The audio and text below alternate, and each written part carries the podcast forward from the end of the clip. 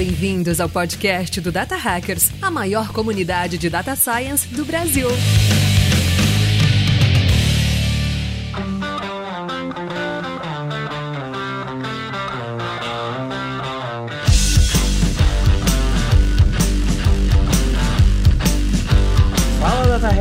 Sejam bem-vindos a mais esse episódio. Vocês devem estar estranhando, né? Mas aqui quem tá falando é o Alan Sene. Como é que é o negócio? Eu nem vou me apresentar porque eu tô achando muito estranho estar nessa posição do Paulo, né?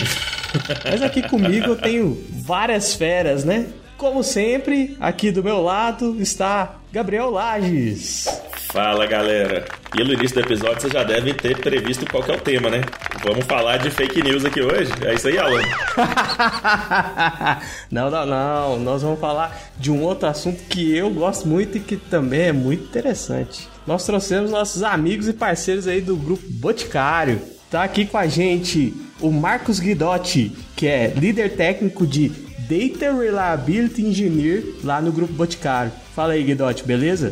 Opa, cara, beleza, tudo certo por aqui. Muito feliz de estar aqui, inclusive, e espero poder contribuir aí com o papo, falando um pouco da stack aqui do Grupo Boticário. Também está aqui com a gente o Rafael Bertini, que é líder técnico em engenharia de dados do Grupo Boticário. Fala aí, Rafael, boa noite. Boa noite, fala galera. Tô bem ansioso aqui para bater esse papo com vocês. Também tomara que eu possa contribuir bastante aí, compartilhar a stack que a gente usa lá no Boticário. Vai ser bem divertido esse papo. Boa, top demais. E ainda aqui com a gente o Igor Vieira, que também é líder técnico de engenharia de dados lá no Grupo Boticário. Fala aí, Igor.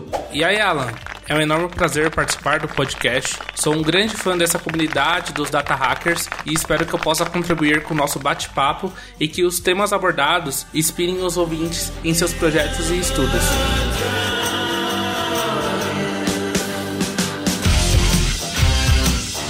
Mas antes da gente ir para esse papo que eu tô muito interessado em fazer aqui com a galera, nós vamos falar dessa iniciativa que tá de volta esse ano. Fala aí, Lares, o que, que nós temos para trazer pra galera? Fala galera, cara, acabamos de lançar a pesquisa State of Data 2022.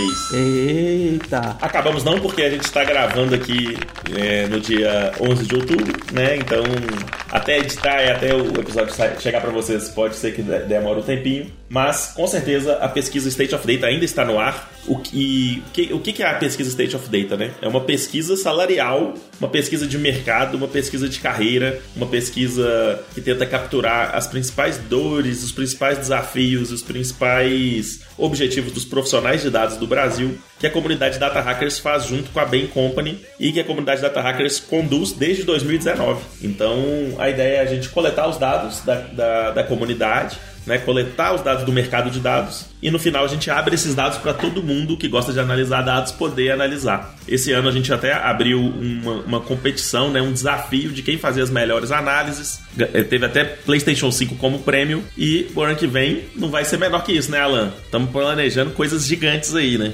Não, cara, se dessa vez, se do, do, ano passado foi um PlayStation 5, imagina o que, que vai ser desse ano, hein? Eu não vou prometer nada porque senão vão me cobrar depois, mas vai ser só prêmio top. É isso aí. Então, se você é profissional de dados, se você é entusiasta da área de dados, se você já trabalha com dados, se você quer trabalhar com dados, participe da pesquisa, contribua. É só assim que a gente consegue retornar isso para a comunidade através de informação e tudo mais. O site da pesquisa é stateofdata.com.br. Show, galera. Então não deixe de acessar, a gente vai deixar o link aqui na descrição e no post do episódio. Estamos esperando a sua resposta lá. E mandem para os seus amigos. É isso aí. Show? Então vamos lá para esse episódio que vai estar tá massa demais.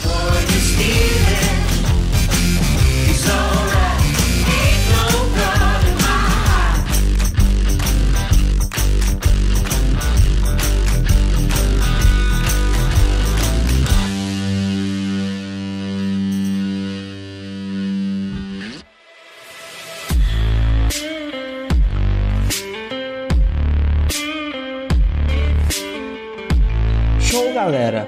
Grupo Boticário aí, referência em dados, né? E todo mundo que gosta de dados gosta de saber que, que o pessoal tá usando, né? Quais são as ferramentas que vocês estão utilizando aí? Mas vamos entender, né? Tem vários perfis de dados, né? O, o GB já tem vários times de dados e tem time não só de engenharia de data science, né? Vamos entender primeiro como que tá a organização dos times aí dentro do, do GB. Quais times, além de engenharia e ciência de dados, que vocês têm aí? Bom, legal. Então acho que eu posso começar falando aqui dentro do GB. A gente tem uma diretoria de dados agora, né? E já tem quase 300 pessoas, não passou ainda. É um time bem grande que cresceu exponencialmente nos últimos dois anos. E nós somos divididos ali no time de engenharia de dados, no time de ciência de dados, no time de analytics e BI e no COE, que é o Center of Excellence, que é o nosso time que aborda ali parte de governança e cultura de dados dentro do grupo Boticário. Nó, que estrutura fera, hein, Alan? É, não, são poucas empresas no Brasil que têm uma estrutura madura desse jeito. E cada uma das, dessas áreas, eu imagino que cada uma tem ali a stack para aproveitar do máximo da habilidade de dados, né? Vamos começar por essa aqui que eu gosto mais. E que eu, eu, eu ainda me considero um, né? O que, que vocês estão usando aí em engenharia de dados? Acho que para contar um pouco do que a gente está usando, talvez fosse legal contar como a gente começou. Então, quando, quando a gente fala né, que era tudo mato, a gente começou lá atrás e a gente já tinha a ideia de, primeiro, né, foi selecionado o nosso cloud provider, que seria o GCP, né, o Google Cloud Platform, e a ideia era trabalhar em cima do BigQuery. BigQuery, ele, para quem conhece, é uma ferramenta serverless com altíssimo poder computacional e que traz uma grande vantagem para a gente, que é a possibilidade de trabalhar com SQL, né? E não sei se vocês conhecem algum profissional de dados aí que não manja de SQL, eu ainda não conheço. Então, do meu ponto de vista, já é uma grande vantagem aí. E a gente começou tão legal, né? Vamos trabalhar em cima do BigQuery. Quais vão ser nossas primeiras arquiteturas de referência aqui, né? Então, a gente tinha a necessidade de trazer dados do SAP. No Grupo Boticário, a gente tem muito sistema SAP. Na época, a gente já tinha lá uma ferramenta que a gente utilizava, que era o SAP Data Services. Então fomos atrás, usamos o Data Services com o conector do Simba, conseguimos fazer essa ingestão ali via bookload de alguns sistemas SAP e mais do nosso HANA, né, que seria o nosso DW legado, via Data Services, mandando direto para o BQ e aí mandando dados, sem fazer aquele armazenamento clássico do Data Lake ali em arquivos compactados no Store. A gente já usou o BigQuery como repositório de dados também. Fizemos toda a estruturação dele em camadas, com conceitos que, é claro, evoluíram, mas até hoje são os mesmos. Então já foi muito bem pensado lá no início, né? E aí veio a segunda parte, né? Então, legal. Como que a gente vai transpor os dados dentre essas camadas que nós pensamos aqui. Aqui de mercado, né? Raw Trusted Refined. Com, com alguns conceitos um pouquinho diferentes do mercado, mas dá para seguir essa ideia.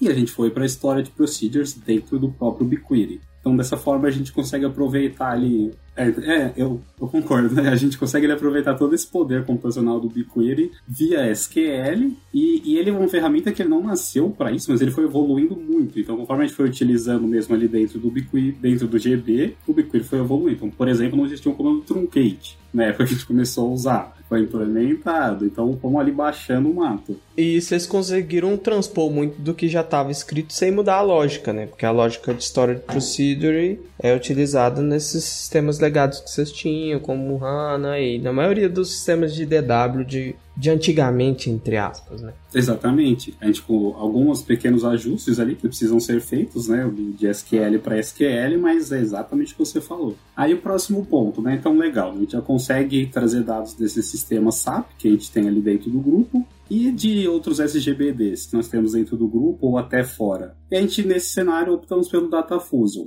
Data Fusion por quê? Qual foi a ideia inicial, né? É uma ferramenta low code. A gente não tinha, não tinha acho que ninguém com muito know-how ainda na época, mas a ideia é que é uma ferramenta low code com alto poder computacional também, que ele roda ali baseado no Dataproc em clusters. E a gente e como a gente só faz a, o ET, né? O EL, na verdade, só traz o dado, começamos ali usando o Data Fusion para trazer dados de SGBDs e até para arquivos, pensando numa ideia de, cara, é low code, a gente pode passar isso para todo mundo usar. E próxima origem seriam ali APIs. Como que a gente vai buscar os dados de APIs? Né? Vamos com Python. Nosso stack dentro do time de dados, SQL principal, SQL Python. Então, legal. Não, pessoal, então bem interessante. Vocês estão buscando uma jornada aí já de revigorar o ambiente, né?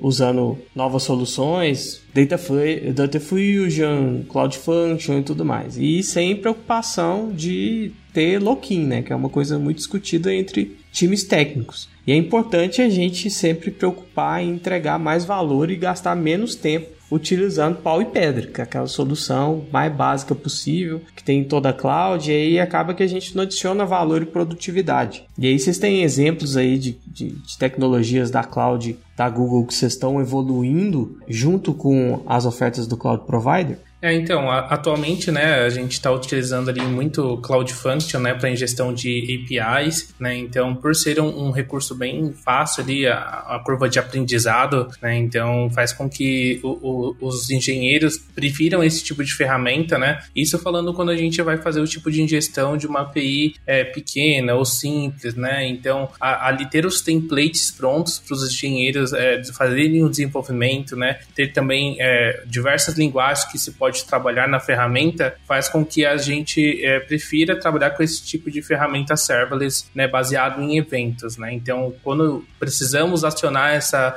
essa Cloud Function para fazer ingestão ali de alguma tabela, né? Então a gente faz uma requisição HTTP, então é bem simples a, a utilização desse tipo de ferramenta. Quando precisamos fazer a, utilização assim de uma API ou a injeção de alguma ferramenta um pouco mais complexa, com volume maior de dados, acabamos utilizando ali o Dataproc, né? O Dataproc, é, ele é Spark, né? Então a gente utiliza todos os recursos do Spark ali, o, o sistema distribuído de arquivos para conseguir fazer a ingestão ali dentro do BigQuery. É, então, é, quando precisamos fazer uma ingestão de um dado mais, mais pequeno, mais tranquilo, é uma Cloud Function. Quando a gente precisa de um poder de processamento maior ali, então a gente utiliza o Dataproc. Boa. E interessante também esse ponto porque é, muitas das vezes a galera tá querendo utilizar Spark para tudo. E às vezes quando você está precisando de uma resposta rápida, você está falando de real time ou microbatch, você precisa utilizar funções igual Cloud Functions, AWS Lambda, que são muito mais leves e que já tem um baita do arcabouço ali de você sair usando, né? Você não precisa ter um cluster para você gerenciar, você não precisa saber ah, se a VM está up ou está down. Você sobe o código lá, o código já começa a rodar. É, não fazer a gestão ali do recurso é libertador, né? Você se preocupar realmente com o dado, né? Não se preocupar com o gerenciar o recurso. Então, quando até quando eu entrei aqui dentro do, do, do bot, eu comecei a utilizar o, o BigQuery, né? Então, não utilizar Spark para fazer o processamento do dado e utilizar a capacidade do BigQuery para gerar já valor é, foi sensacional, né? Porque você não precisa ter tanto conhecimento é, técnico ali aplicado, né? A linguagem SQL já é uma, uma linguagem difundida no mercado né, de, de tecnologia de dados. Então, é, gerar valor é muito mais simples do que anteriormente, né? E até a sustentação disso é muito mais tranquila. O Google lançou o Cloud Functions de segunda geração agora, que é uma abstração, ele roda uma Cloud Run por baixo dos panos, então toda a parte de gerar o container, de fazer o deploy fica completamente abstraído para o desenvolvedor e a gente evolui a stack uh, conforme essas novas funcionalidades vão surgindo. Então, se antes a Cloud Function tinha um timeout ali de 540 segundos, né? Agora esse timeout já é muito superior, a capacidade de memória já é muito superior e com isso abre-se portas e possibilidades para utilizar essas ferramentas das nossas pipelines também. Top. Então vocês já estão movendo para uma arquitetura que não está falando só de batch, vocês estão trabalhando com dado real time também. Estamos começando, cara. Isso é uma, acho que é o nosso grande próximo pulo, né?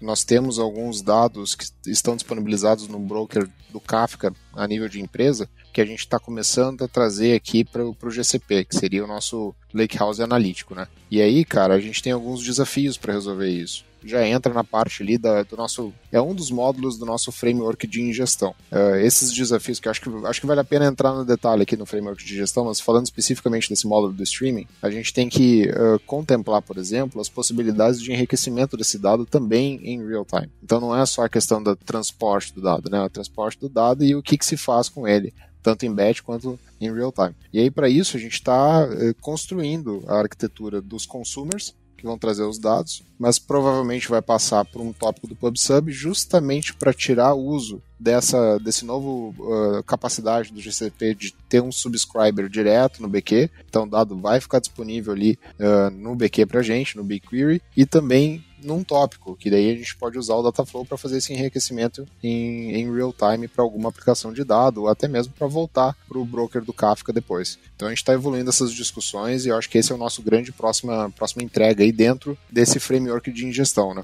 Esse framework de ingestão, que também a gente foi no mesmo caminho que a plataforma, a gente foi desenvolvendo ele conforme as nossas necessidades. Então a gente começou o framework no modo de SGBD. Então a gente começou construindo ele é um dataproc, então roda por trás um dataproc, mas ele é configurável, então ele é um framework mesmo, então a princípio é um YAML ali, né, então um pouco mais manual. Já evoluiu agora para tela, então totalmente amigável, a gente configura ali a ingestão, origem e destino e ele roda e se entende sozinho e faz, faz essas ingestões pra gente. E essa foi a nossa primeira necessidade. Com isso a gente conseguiu cobrir grande parte das ingestões que a gente tinha na época agora ele continua evoluindo. Então a gente já vai, já está lançando agora, hoje inclusive foi lançado para homologação o módulo de arquivos. Aí de novo vou recorrer ao Guidotti para falar com a gente sobre isso.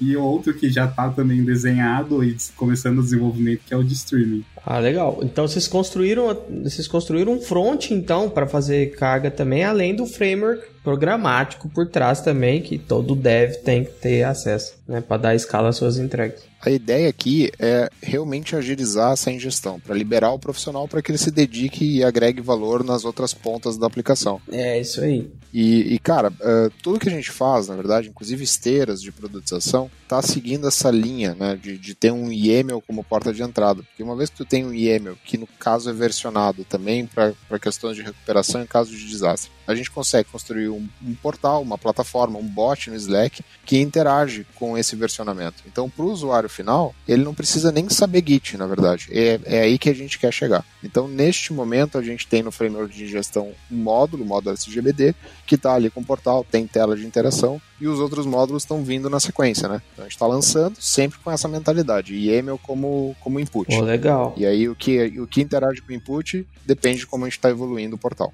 ou o bot, no caso. Falando como usuário, né, a utilização ali do Arc Ninja é libertador, né, porque eu não fico mais tão preocupado com o meu dado raw, né, então já tô ali com o meu parceiro de negócio, gerando valor para ele e, né, e realmente preocupado com a análise do dado, né, e também entendendo sobre a área de negócio. Então, a gente aqui não mais só consome o dado e entrega o dado conforme a área de negócio. Então, a gente faz parte é, do, do negócio ali, então a, a gente entende suas regras e a gente também tem um senso crítico na hora de gerar esse dado. Então, acho que entender sobre o negócio gera um senso crítico e também agrega valor. O que é bem interessante é que os nossos times eles são multidisciplinares. Então, como o Igor comentou, né, a gente, a gente atua junto ali com os nossos parceiros de negócio e dentro do time de dados que eu comentei com vocês inicialmente, quem é necessário para atender aquela determinada demanda, né, para entregar o valor necessário ali conforme as necessidades. Então, ah, precisa de alguém em ciência de dados? Vai ter o cientista de dados, um, dois, três, quantos precisarem. Vai precisar do engenheiro? Sempre vai precisar do engenheiro, né?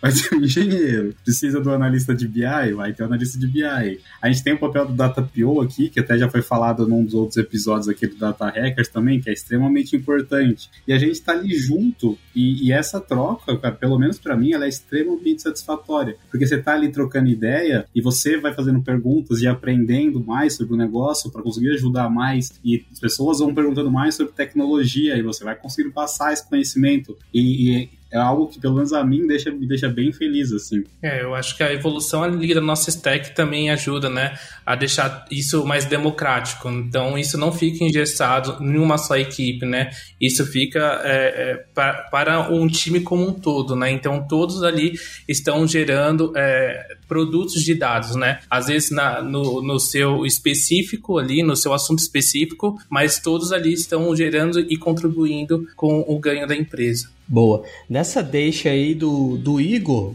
vamos falar das ferramentas que não estão só fazendo transporte de dados, processamento de dados. Eu vi falar aí que vocês estão usando várias ferramentas open source para catálogo, gestão de qualidade e para linhagem também. É isso aí, cara. A gente tem. Bom, imagina, né? O time desse tamanho, com, com essa agilidade de entrega, precisa se preocupar com catálogo e linhagem, né? Então a gente tem aí uh, a implementação do Amundsen e a gente está usando também uma, uma ferramenta de linhagem uh, de mercado, né? Se chama Alvin, que entrega, por exemplo, a conexão a nível de coluna de todas essas nossas procedures, né, que a gente está fazendo processamento de dados. Então, o objetivo disso é basicamente facilitar que o dado seja descoberto. É isso aí. E uma vez descoberto, né, caso ele precise ser alterado, que as pessoas façam uma avaliação de risco antes de fazer qualquer alteração no dado que possa, por exemplo, quebrar alguma coisa no downstream. Não, perfeito. Essas ferramentas são interessantes. Um, um tema que está sendo muito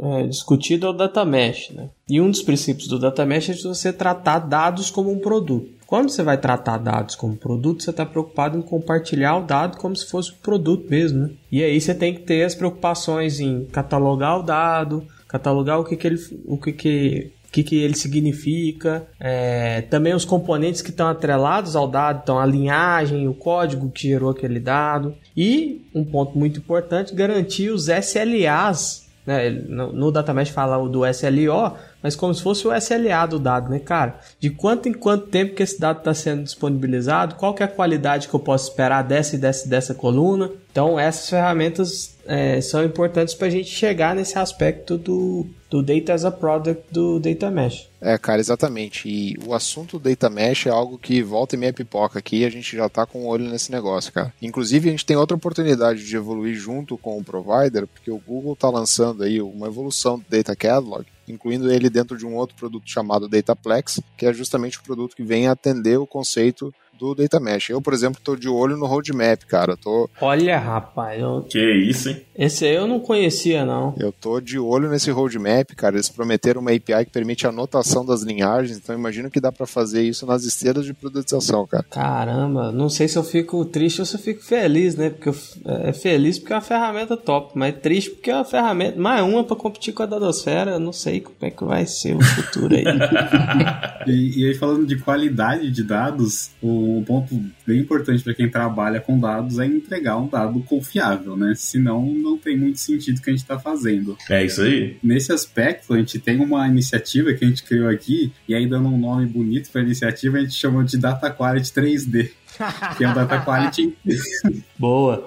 Que, que, é o Data Quality em três momentos que a gente considera, né? Então, o monitoramento do dado ao longo do, dos processos. Então, por exemplo, como que eu vou executar ali uma das minhas histórias procedures e garantir que os meus resultados estão, estão corretos, né? Então, o primeiro ponto, a gente monitora as nossas origens. Então, antes de executar determinado processo, a gente faz uma validação na origem para validar se ela está atualizada, então, se o dado interno está atualizado, se existem registros duplicados, quando eu executo essa procedura, eu preciso garantir que a minha regra está aplicada corretamente. Então, esse é um ponto que a gente está evoluindo, que é aplicar o TDD, né, que é o Test Driven Development, só que para dados. Oh, que massa. E é um desafio que a gente está começando a pilotar agora, mas dando certo vai, vai ser muito bom. Então a gente vai estar tá junto ali com, com nossos parceiros, né, entendendo essas regras, entendendo quais são as validações que são feitas em cima desses dados, escrevendo esses testes e implementando as nossas estrelas CI/CD ali para que a regra seja testada no momento do deploy. Então esse seria o segundo momento. E o terceiro, voltando para as ferramentas open source, a gente usa o Great Expectations. Então,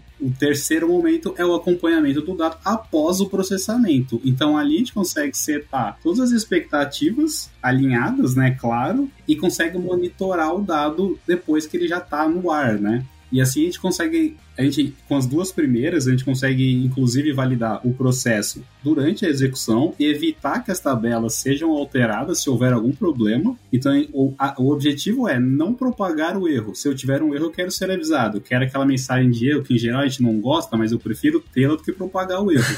é melhor você receber uma mensagem de erro de um sistema no seu celular do que uma ligação do ser humano reclamando do seu dado não ter qualidade.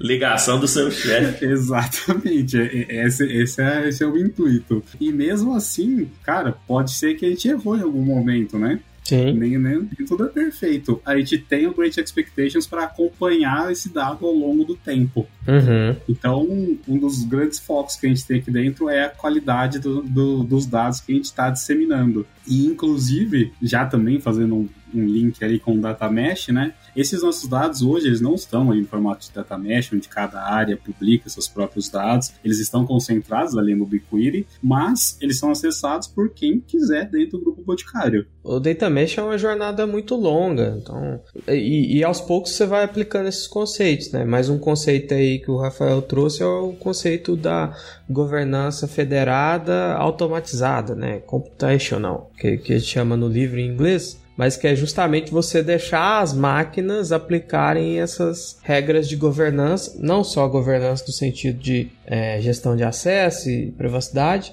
mas da governança de garantia da qualidade do, do dado, né? Então você tem que utilizar essas máquinas aí, além da aplicação de uso de conceitos. O, o data mesh veio todo de software, né? A grande parte do data mesh são conceitos de software. E muito dessa governança federal automatizada é a aplicação de TDD para dados. É importante. Legal pra caramba. Não, cara, o legal é que a gente tá com pouco tempo de conversa ainda e já surgiu muita ferramenta com objetivo muito diferente, né? Uhum. A gente falou aqui de toda a parte de ingestão, falou aqui da agora tá falando muito da parte de observabilidade, qualidade, garantir que o dado seja chegue de forma confiável para a área de negócio, né? Tá muito massa, cara. Tem, já falamos muita ferramenta aqui. Espero que todo mundo esteja anotando aí quem tá ouvindo o podcast, mas pode ficar tranquilos também que a gente vai pôr no, no blog do Data Hackers, a gente vai colocar lá os, todos os links, todas as ferramentas que foram ser faladas aqui. Vocês vão ter referências lá também, tá? Pô, legal, galera. Então vocês já estão numa baita de uma jornada aí de puxar dado de tudo quanto é sistema da, do GP, né? E aí tem SAP, o que, vocês estão usando para puxar dado do SAP e, de outros sistemas aí legado? Então, como eu tinha comentado, no início de tudo a gente foi para a ferramenta que a gente tinha disponível, que é o SAP Data Services, que é uma ferramenta de ETL. Isso orquestrado por uma outra ferramenta que chama UC4 do UC4 a gente saiu há certo tempo e a gente trouxe também pro Airflow. Inclusive a gente não tinha comentado sobre Airflow ainda, né? Todos, todos, todos, todos, esses processos e ferramentas que a gente comentou uh, até agora e que necessitam de orquestração estão no Airflow, no Composer, né? No caso da Google. E essa parte do, do Data Services, ele tem uma particularidade que a gente precisou ir atrás de outra ferramenta para suprir, que é porque as tabelas do SAP, ela, elas não têm um um, um, delta nativo. Então a gente construía esses deltas manualmente através de código ali no SAP Data Services. Mas existem algumas tabelas que elas são ali as tabelas de dados mestres chamadas pelo SAP, que elas são muito grandes. E a gente não consegue fazer ali a carga full todos os dias e trazer todos esses alguns bilhões ali de dados. Igor já teve dor de cabeça com uma dessas, mas a gente não tinha como trazer e fomos atrás de outra solução. A solução é o SLT junto com duas ferramentas do. Na verdade, uma ferramenta do Google, mas eu vou separar em duas, tá? Que seria o BigQuery Connector mais o Cortex. O SLT ele é uma ferramenta de ELT da SAP que é utilizado para fazer transposição de dados de sistema SAP ou não SAP para bancos de dados da SAP. Então, um exemplo é o HANA, que inclusive a gente usa, era o nosso antigo DW aqui no, no Grupo Boticário, ainda existem, a gente ainda usamos, pra, não, não no caso do nosso time, né, mas ainda existem tabelas lá, mas a, a, a, intenção é também desidratar. Então, já falando de legado, temos um aí cuja missão é fazer essa desidratação. O que, que aconteceu? Usando o SLT junto com o BigQuery Connector e o Cortex, a gente consegue fazer essa transposição de dados do sistema SAP para o BigQuery. E como que ela supre essa necessidade que o DS não supria? Quando a gente ativa o SLT, é feito um load inicial. Então a tabela por completo do SAP é carregada no BigQuery, numa camada que a gente chama de stage. Feita essa carga inicial, Logo após é iniciada a etapa de replicação do SLT. Nessa etapa de replicação é adicionado um, um trigger na tabela do sistema SAP que monitora as alterações dessa tabela e vai registrando as alterações em cada registro numa tabela de log, registrando ali, fazendo o change in data capture, né? Então capturando ali as alterações de cada registro. A partir dessa tabela de log, o, o SLT junto com o BigQuery Connector eles mandam esses, esses registros junto com o seu CDC ali para dentro do BigQuery, nessa camada staging, e inclusive um dos campos que, que são criados três campos a mais, né, que quando elas vão para o BigQuery, que é Operation Flag, então insert, delete, updated, is deleted, que é mais uma dupla validação ali para saber se o dado foi deletado de verdade ou não, porque a gente não quer perder nada, né, e o record stamp, Então, a partir daí, a gente já tem também ali o momento que esse dado foi alterado. Alterado que pode ser inserção, alteração de fato ou a deleção. E depois entra o Cortex. O Cortex é um framework. E ele é um framework extremamente simples de usar também. Então, você basicamente instala, seta a sua tabela, usa o framework, ele gera para você uma DAG que vai fazer a orquestração desse, do merge que vai ser realizado e ele gera o código que faz esse merge. Então é feita a deduplicação dos registros e é mantido somente o registro mais atualizado. Dessa forma, independente do tamanho da tabela, a gente consegue mantê-las atualizadas. Aí é um ponto que eu não comentei, mas o trigger ele vai fazendo essa replicação de dados em real time. Então a nossa tabela stage ela está sempre atualizada. E aí depende da gente conseguir fazer o, a gente schedular o, o merge ali no momento que a gente achar necessário. Pode ser uma vez por dia, pode ser o real time, mas em geral não vai ter muita essa necessidade. Então é uma solução em conjunto ali, né? Que a Google explorou junto com uma ferramenta da SAP e, cara, resolveu muitos dos nossos problemas também. Essa é mais uma que a gente já migrou daquele papo que a gente estava falando lá atrás, né? De puto, começamos assim, já não estamos mais assim. Não, pô, aí ó, quem eu já descobri mais uma coisa para quando me perguntaram lá no Slack Data Hackers como que faz CDC do SAP. É, temos duas ferramentas aí, SLT e o Cortex, e ainda gera código para merjar os dados ainda. Hein? Cara, a, o pessoal aqui, cara, é tão, tá tão focado nisso que eles descobriram alguns pontos de melhoria de performance nesse, nesse SQL de merge. Pô, vocês estão abrindo, abrindo, abrindo pull request lá, ô galera do Google. Quase, cara. Toma aqui quase. minha contribuição aí.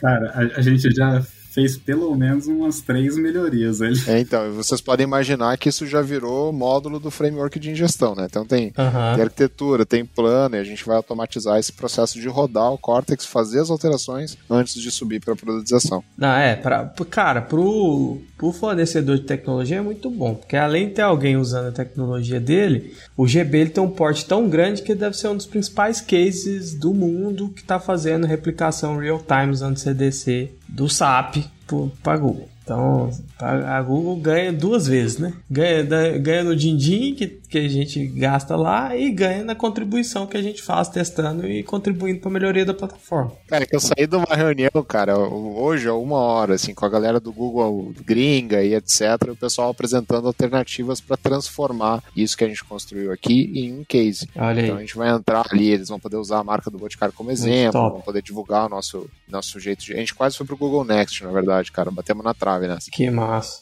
Oh, mas tem, tem uns anos atrás que aconteceu uma história parecida, cara. Foi bem interessante. A AWS trouxe o criador da- do Redshift pro Brasil para fazer umas palestras, né, cara? e o cara veio para dar as palestras e tudo mais, para Tipo, ele era o é, keynote do, do evento e tudo. Quando chegou, mano, na hora das perguntas, era só pergunta cabulosa, assim, tipo assim, que, que- quando que o Redshift vai ter essa evolução? E essa evolução? Eu detectei esse bug aqui e tal, tal. O cara passou aperto, viu, mano? Mas aí, a, a gente tem isso aqui, tá? Porque o, o Guidotti é do time de DRE, ele entrega muitas ferramentas pra gente usar em engenharia. Pergunta o tanto que ele apanha quando ele apresenta.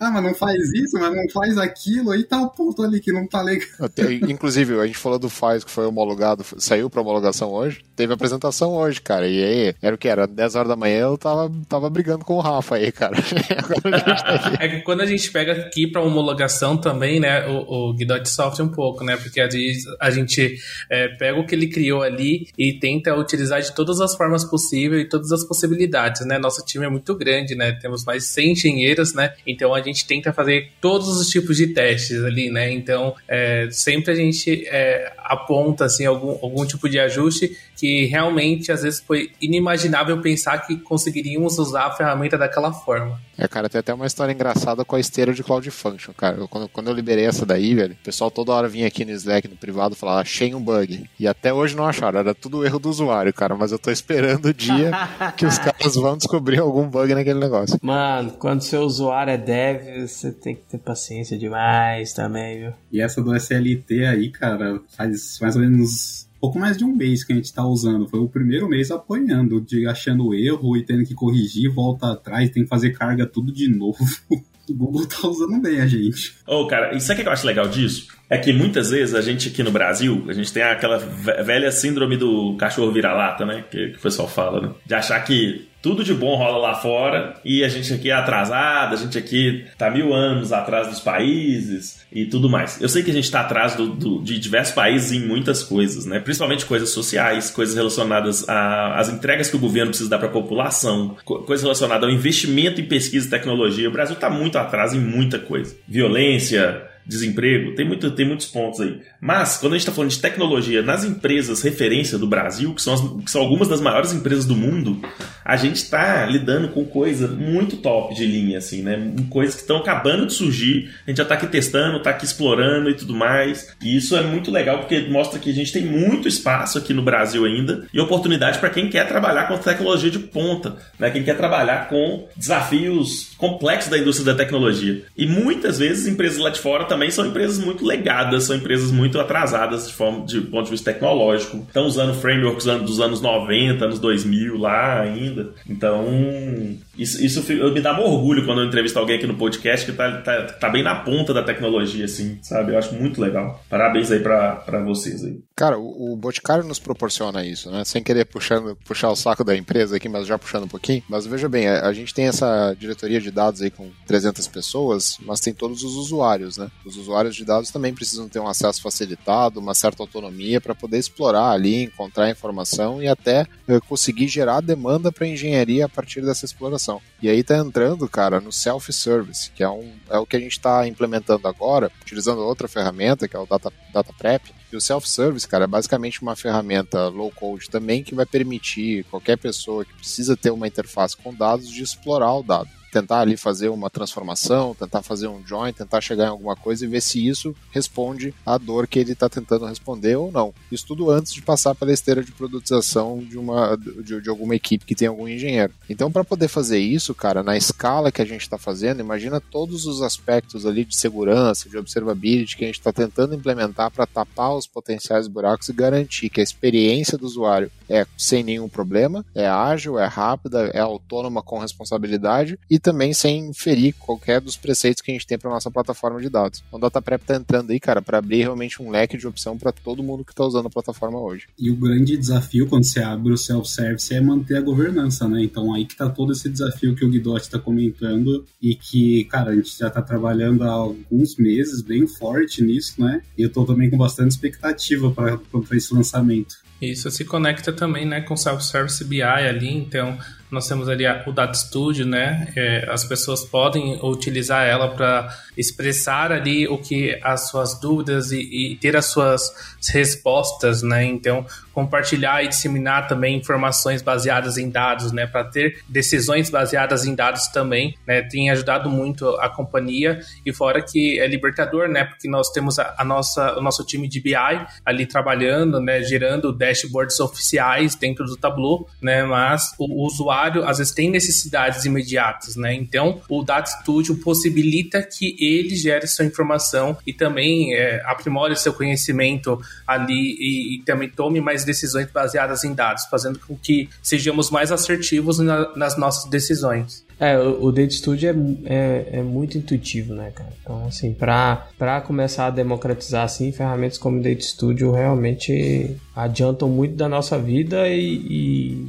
deixa o, o usuário que está na ponta muito mais receptivo. E ela é fácil de conectar com tudo nela. É, fácil de conectar com tudo. Já está no ecossistema Google, então no Data Studio você já pode explorar dados direto do BigQuery, se não me engano, né? Se esse dado estiver disponível lá. Então, realmente foi uma, foi uma bela escolha. É uma substituição do Excel, né? Quem cuida desses custos aí depois? Tem os problemas bons de serem resolvidos, né? Exato, mas imagina, eu, tô, eu que tô no time ali de cuidar da segurança, observar o que a galera tá fazendo. Estúdio descuida, cara. O cara tá grudando o Data Studio até na geladeira Smart dele e a gente não, não tá vendo, né, cara? É, é, mas assim, né? Eu, eu como empreendedor, é melhor, é melhor você mandar embora um funcionário do que ninguém usar os dados aí e ter que mandar embora todo mundo. Com certeza, cara. então, galera, se a gente tá. Deixa o pessoal usar, deixa deixa o pessoal reclamar, deixa o pessoal abrir bug, porque nós vamos manter o nosso emprego. e, e, pensando nesse lado do custo, um do, uma das desvantagens de você deixar, por exemplo, o BigQuery aberto para uso é que se você não usa as boas práticas, o custo vem alto. É isso aí. Então, boa parte do nosso papel ali é evangelizar as boas práticas do BigQuery. Então, a santa partição, santo, santa clusterização, e vamos usar a galera, vamos reduzir, restringir as colunas. Muito dessas boas práticas que a gente atua ali até junto com o COI para disseminar para todo mundo. Porque senão a conta vem e não vem baixa, não. Realmente. Para quem não, não, não, não, entende bem, o, o, o modelo de precificação do BigQuery é por consumo de dados, é por quanto que ele processa de dados. Então, quando você vai nessa ideia de democratizar o dado, você tem que tomar cuidado, porque às vezes o. Na verdade, obviamente, o usuário que está lá na ponta, que não tem o know-how que a gente tem, às vezes ele faz umas queries que processam, puxam muito mais dados do que ele precisaria. Aí no modelo de precificação do BigQuery você tem que estar tá bem, bem de olho nisso, né? Então tem os prós e os contras, tem que ficar bem atento. É, e se tem teras ali de, de dados numa tabela, o BigQuery vai entregar em segundos isso para você. Vai. Né? Então a gente. Esse que é o foda. É, muito complicado. E, e, você tem que ter esse, esse meio termo, né? Tipo, dar liberdade criativa para as pessoas desenvolverem e ter seus dados ali, mas também ter um controle, né? Então, nós trabalhamos ali com um sandbox, né? Onde o pessoal é, se conecta nesse, nesse projeto ali para fazer as suas consultas e baseado na utilização dessa sandbox, nós definimos cotas, né, de utilização. Então, se você colocar um IO lá e fazer uma query monstruosa que vai gerar um custo absurdo, vai ter um limite. Né? Então não, não, já tivemos situações né, que isso não tinha um limite né, e, e tivemos que perder muito perdão aí para Google. Então é, hoje, hoje a gente se previne, né? Então temos um modelo preventivo para não acontecer mais esse tipo de situação. Ah, é, exatamente. Pedir o dinheiro de volta é muito difícil. Ô, Alan, eu lembro que uma vez você me contou que você tinha, que quando você trabalhava com BigQuery, você tinha uma estratégia, você na empresa lá que trabalhava tinha uma estratégia legal para reduzir custos, né? Como, como é que era? Conta aí. Famoso dedo duro do BigQuery. A gente tinha lá um, a gente tinha uma, quase que uma procedure que procurava lá quem que era a pessoa que tinha gastado mais grana lá no BigQuery lá, essa pessoa aí. Eu não lembro se ela tinha que pagar o almoço pros outros engenheiros. Aí o cara pagava uma cerveja pra galera, não era? Não tinha isso? Ou pagar pra outra galera.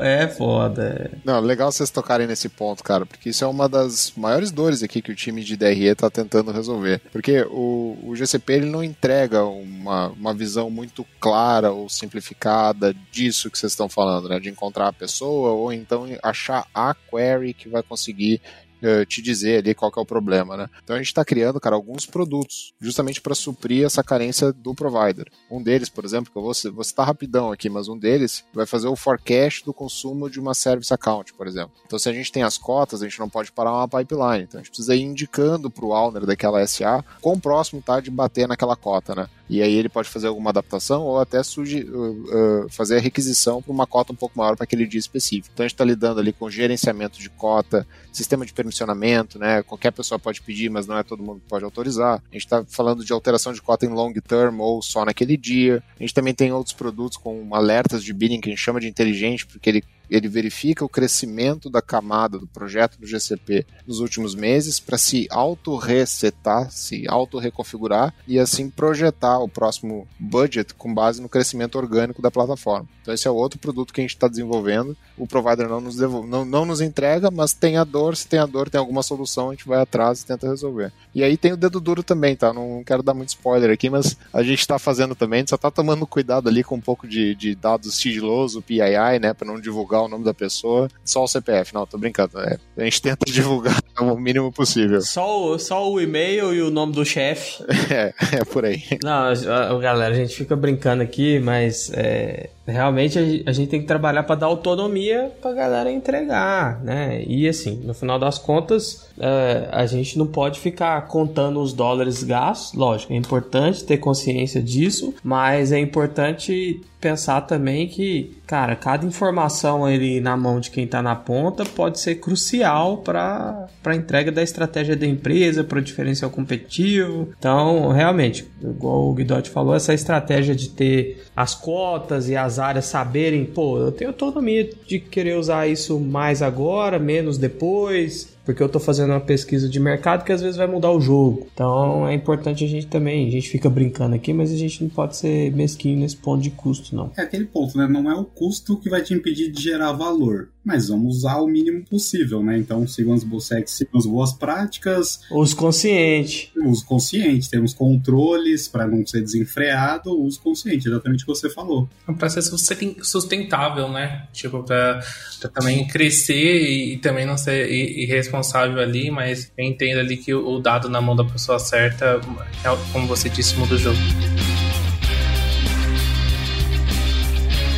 Ó, o Guidotti falou de PII aí, tem que tomar cuidado no dedo duro, né? Como que vocês fazem a gestão de dados de identificáveis de usuário, dados sensíveis e sigilosos? Pô, GB, um monte de empresa, um monte de fornecedor, milhares de pessoas trabalhando, tem que ter muito cuidado com a informação, não só de quem está lá dentro, mas também quem está comprando. Qual tipo de iniciativa que vocês têm para garantir a gestão de privacidade e a segurança dos dados aí dentro? Então, nós trabalhamos aqui com camadas sensíveis, né? Então, nós não temos só a nossa camada RAW, Trusted e Refined.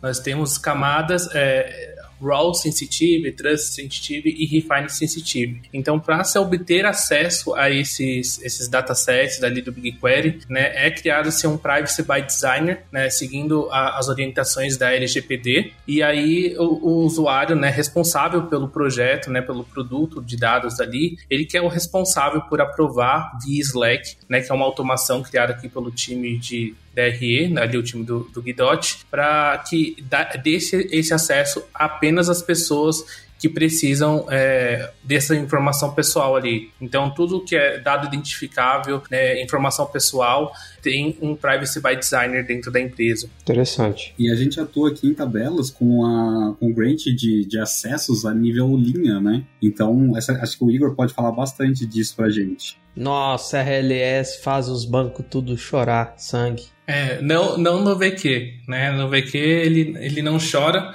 mas claro, tem um, um aumento ali de, de custo, né? Então a gente precisou, é, vou dar um exemplo aqui, né? Que a gente tem um dashboard de pessoas, né? Então a gente trabalha ali com informações de remuneração da empresa como um todo. Né? Então, como trabalhar com isso né? É, e sem expor essa informação para os nossos engenheiros? Então, a gente está trabalhando ali com criptografia de ponta a ponta. Então, minha origem é criptografada e esse dado só é descriptografado na ponta para o usuário. Então, um líder acessa esse dashboard no Tableau e só nesse momento que esse dado é, é aberto ali para ele. Né? Claro que isso é alinhado com alguns tipos de segurança. A gente usa o RLS, CLS e o Cloud KMS, né, que é o, um gerenciador de chaves de criptografia. Então, nós temos aqui um processo criado pelo nosso time de DRE, né, de sincronia de chaves, né, então ele sincroniza ali com a, a nossa origem, qual que é a chave de criptografia, né, ninguém ali tem acesso a esse, a esse recurso, né, então é uma SA que tem essa permissão, e aí no momento de descriptografia, o BigQuery faz uma query consultando esse cofre de de, criptografia para deixar o dado aberto. Então, aqui apenas os líderes né, veem as suas estruturas né, e ele consegue ver a remuneração da sua equipe. Isso exponencialmente ao cargo e também a estrutura de RH, né? Então temos pessoas que cuidam de, de remuneração, né? Cuidam de seleção. Então é, essas pessoas do RH veem apenas as estruturas que eles cuidam para fazer contratações. Sim, conceitos aí que o pessoal de engenharia de dados tem que começar a dominar mais para entregar People Analytics. Então, People Analytics normalmente fica lá no último da fila nossa. Por quê? Desafio de privacidade dos dados, dominar column level security, row level security, nos vários níveis de, de classificação da informação dentro da organização, é um baita de um desafio. E a gente, como líder de engenharia de dados, líder de governança de dados, a gente tem que aproximar da galera que estão lá na ponta das áreas de RH, das áreas de pessoas, das áreas de marketing, para entender como que a gente vai transcrever esses requisitos que não são simples em requisitos técnicos. E aí a gente busca referência lá no, no, no nosso arcabouço técnico para trazer soluções igual gerenciamento de chaves, Row Level Security e etc. É, e aqui foi ter, até uma preocupação até com a nossa própria estrutura, né? Então nós como líderes técnicos aqui possuímos acessos privilegiados aos dados, né? Então tentamos fazer com que esse, esse tipo de informação de, por exemplo, de remuneração, ele fosse o mais restrito possível até para nós, né? Então não não conseguimos ver é, esse, essa informação mesmo com os privilégios que nós possuímos. Então foi um mapa de risco que fizemos do usuário e também um mapa de risco interno para a gente entender que, por mais que possuímos acesso, nós não precisamos desse tipo de informação para nossa atuação. Muito bom, tem que acabar com essa com essa cultura aí de engenheiro de dados ter o God Mode de olhar os dados, de controlar. Não, gente, é isso aí. Muito boa essa iniciativa. Isso é bom lembrar, né, Alan? Que o Data Mesh é justamente o contrário dessa ideia, né, do, é. do God Mode, né, cara? É dividir a responsabilidade, é ter uma cultura muito forte de dados na empresa. É todo mundo entender que dado é uma entrega dos produtos, é uma entrega dos, dos do, de cada área da empresa também, né, cara? Aí que tá o maior desafio, né? Seminar essa cultura. Cara, acho que aqui a gente já falou de muita coisa, falou muita coisa técnica profunda, né? Mas eu sou, todo mundo aqui sabe que eu sou o cara da parte de negócio, né? E eu quero entender, eu queria muito ouvir de vocês, com, essa, com toda essa estrutura que vocês criaram, esse tanto de ferramentas, esse tanto de processo muito bem estabelecido, muita coisa moderna, muita coisa de, de geração, de última geração. Como que o Boticário tá fazendo para essa cultura de dados chegar em todas as áreas da empresa, né? Como é que vocês estão espalhando isso por todas as áreas? Porque não adianta a gente ter um, uma estrutura, uma mega estrutura em dados, se as áreas estiver lá, cada um querendo assim, ou oh, me dá um Excel aí com esses dados, ou vamos pôr no Access aqui. Como é que vocês estão fazendo para a cultura de dados chegar na empresa toda? Então, acho que o primeiro ponto é que o dado é democratizado, né? Então, os dados que não são sensíveis, restritos, PII, ou qualquer tipo, que tenham qualquer tipo de restrição, eles podem ser acessados. Mas aí já tem um primeiro impasse, né? Tá, mas acessar, como que acessa? Então a gente tem o, o nosso site, que ele se chama Beleza com Dados. Nesse site tem muita informação, só tem tem todo o nosso time desenhado, estrutura organizacional, funções dentro do time, o que, que, cada um faz. Nós fazemos a cada 15 dias um onboarding, então muitas vezes são para os nossos novos entrantes do nosso time, assim como quando a gente começa a atuar com determinadas áreas, for, formando novas parcerias, a gente traz para esse onboarding, a gente mostra como que o nosso time funciona, como que ele roda, o que, que cada um faz, como que está estruturado nossa plataforma de dados, como que a gente consegue gerar esse valor, o que, que a gente mostra o que, que essas pessoas vão ganhar, né? Trazendo os dados para a plataforma de dados, fazendo automações. E a, através desse site, a gente tem ali o nosso catálogo, que a gente até já comentou aqui do Amundsen. Então, um ponto bem legal do Boticário é que todo dado, para entrar na plataforma de dados, ele tem que ter a documentação. Então, todo, toda a tabela vai estar com os metadados preenchidos bonitinho, todos os dados fazem sentido, a nomenclatura das tabelas é pensada de forma que faça sentido. Ali no Amundsen, que é o catálogo de dados, você pode fazer uma pesquisa, tipo um buscador do Google, então se procurar fornecedor, vai procurar todas as tabelas que tem na descrição, no campo, no nome, vai trazer esse retorno. Então, o acesso às tabelas é através de busca, como um buscador normal comum que a gente usa diariamente aí para pesquisar o que fazer quando eu estou acordado às três da manhã. Então vai lá, pesquisa a tabela, as pessoas conseguem acessar, tem descrição, entendem aquele dado, vê se fazem sentido para o seu próprio uso. Através da sandbox, as pessoas conseguem explorar esses dados, começar a tirar insights ali, conseguem ir para essa parte do self-service que a gente já comentou. E para quem não tem esse conhecimento ainda de, por exemplo, a gente trabalha nosso core, né, o SQL, para quem não tem esse conhecimento, nós temos treinamentos gravados numa plataforma que chama EducaGB, e a gente tem uma esteira de treinamento, a gente tem esteiras de treinamentos para uso de Tableau, para uso de Data Studio, tudo isso gravado em plataforma, então acesso para quem é do grupo Boticário é só acessar, não tem burocracia, até para acessar os dados sensíveis, se a pessoa está ali respaldada pelo Privacy by Design, nós temos automação, solicitação de acesso, usando o Slack, que é a ferramenta que a gente usa. Então a ideia, como que dissemina essa cultura? Acho que o primeiro é você simplificar ao máximo o uso e, e, mostrar muito como que, esse, como que trabalhar com dados gera valor. Isso, na verdade, não precisa mostrar tanto, porque acho que todo mundo hoje em dia já sabe, né? Então as pessoas muitas vezes estão querendo trabalhar com dados e querendo saber como. Ah, eu quero saber como. Então, legal. Temos aqui um site cheio de informações para você se divertir e contato com o time. Eu acho que nada melhor do que o contato com pessoas que você troca essa ideia e consegue trazer para dentro do, do seu dia a dia ali o assunto de dados, assim como para a gente que está um pouco menos, né, um pouco menos no negócio, entrar também na área de negócio, esse, esse compartilhamento de informações acho que é essencial também. E temos a área do COE, que tem como uma das suas principais funções fazer essa disseminação. Então, levar para todo mundo o que, que o nosso time está fazendo, quais são nossas entregas. A gente tem as nossas, nossas estratégias, né? Então, estratégias baseadas em dados que a gente as áreas priorizam, é claro, né? A gente também consegue fazer tudo. Então tem vários caminhos que a gente começa a trabalhar com dados em todo, em todo o grupo boticário. E, e o grupo boticário, como até já tiveram outros podcasts que falaram mais, mas ele é enorme, né? Tem várias tem fábrica, tem logística. Vai de ponta a ponta. Estoque tudo mais. Vai de ponta a ponta, é dado, como a gente fala lá, é o playground para quem gosta de trabalhar com dados. Pô, legal, cara. É, é, essas, esse tipo de iniciativa também é muito raro. Às vezes as plataformas ficam muito no código, no negócio técnico. Cara, área de negócio, o pessoal que está na ponta precisa de ter algo mais palatável, mais enjoyable de usar. Né? E a gente precisa ter esse esforço grande também de ensinar dados, ensinar a cultura de dados, deixar as coisas muito mais simples, né? Só de falar Big Query, às vezes a pessoa, pô, que Big, Big Query, dá um nome diferente, né? Igual site de beleza com dados, pô, tá? Isso,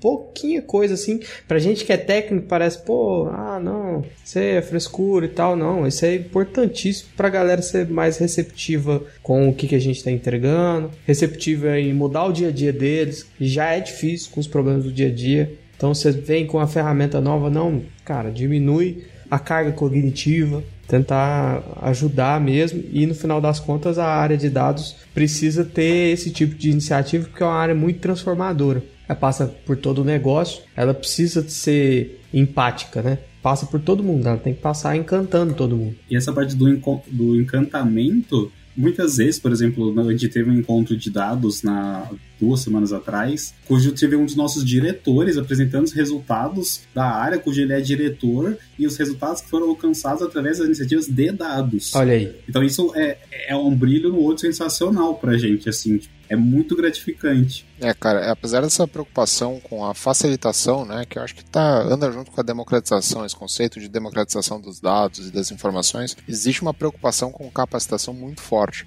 Então, além desse, desse, dessas esteiras de cursos que o Rafa citou, tem, por exemplo, um programa que é chamado de Tech Boost, que é com a Udemy. Então, é, existe um, um, fluxo ali de reciclagem de licenças, mas a pessoa que quer pode solicitar e vai ter acesso a, acho que toda a plataforma da Udemy, pode fazer o curso que, que, que, que lhe interessa, né?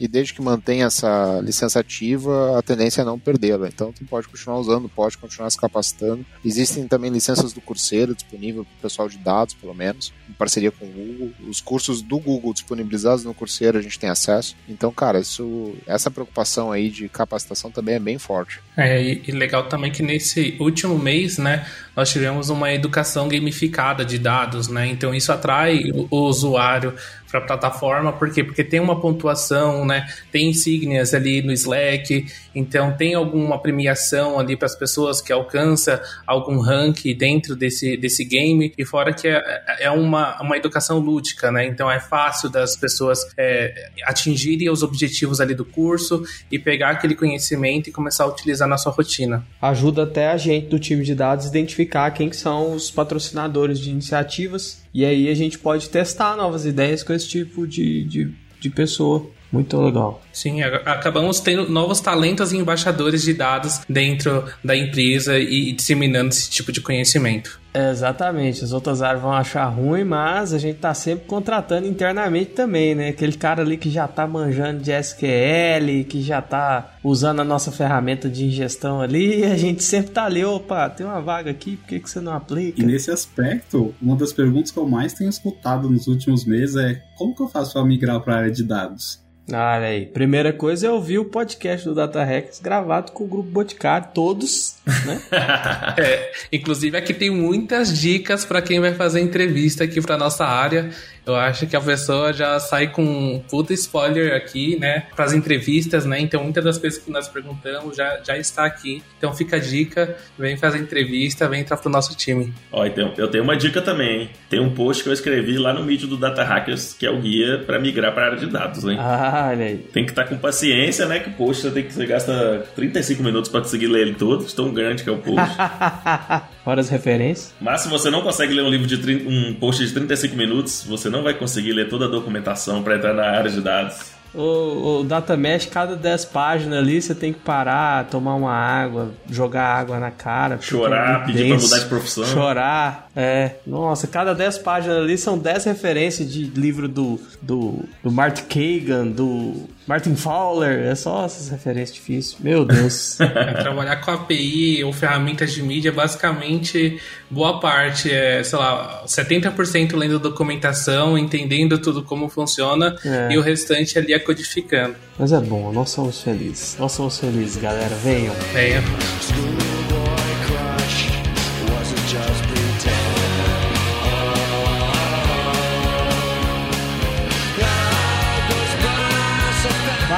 Episódio, hein, Gabriel Lages? Grande episódio. Muito bom. Primeira vez que eu tô aqui de host. Foi um episódio cheio de tecnologias. Várias delas eu nunca tinha ouvido falar. Tô aqui com o link aberto para eu ler depois. Muito interessante a stack de dados do GB. E interessante que o GB evoluiu muito rápido na área de dados, né? Felipe lá no último episódio contou que entrou ele, ele entrou, mas tinha só umas 40 pessoinhas e agora tá uma galera, né? Mais de, mais de 400 pessoas no time de dados.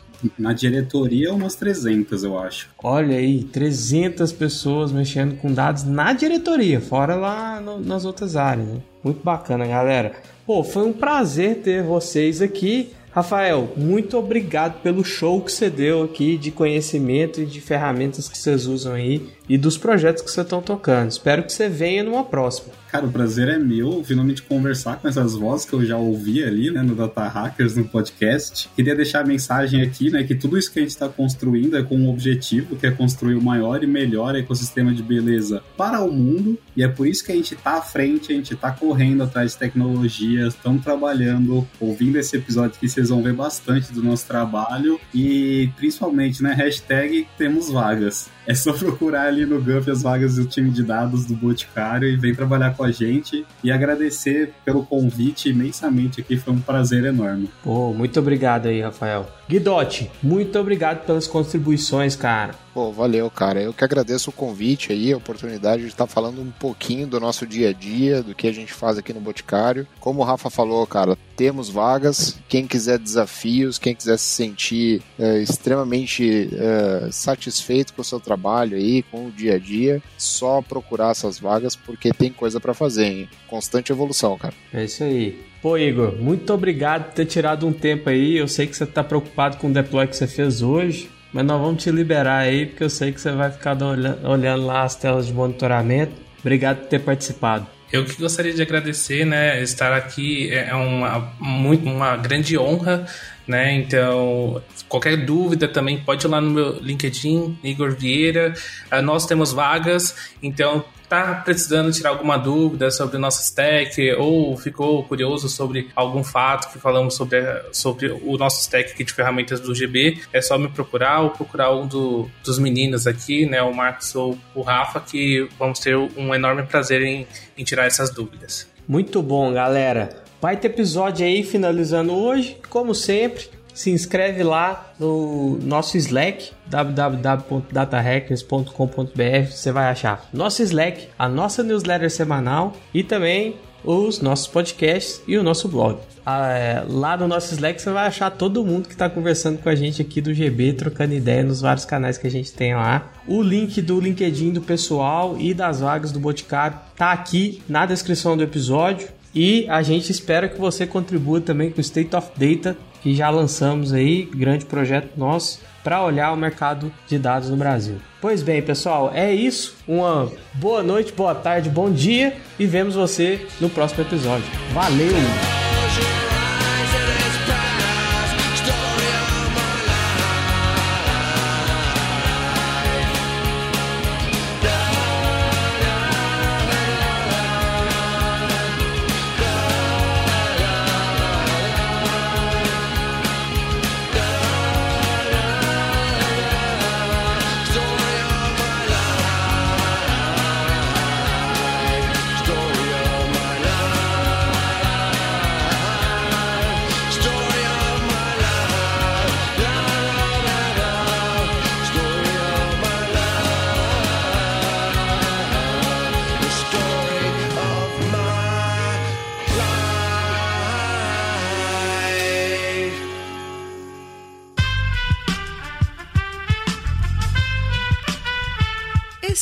Podcast foi editado por Aerolitos Edição Inteligente.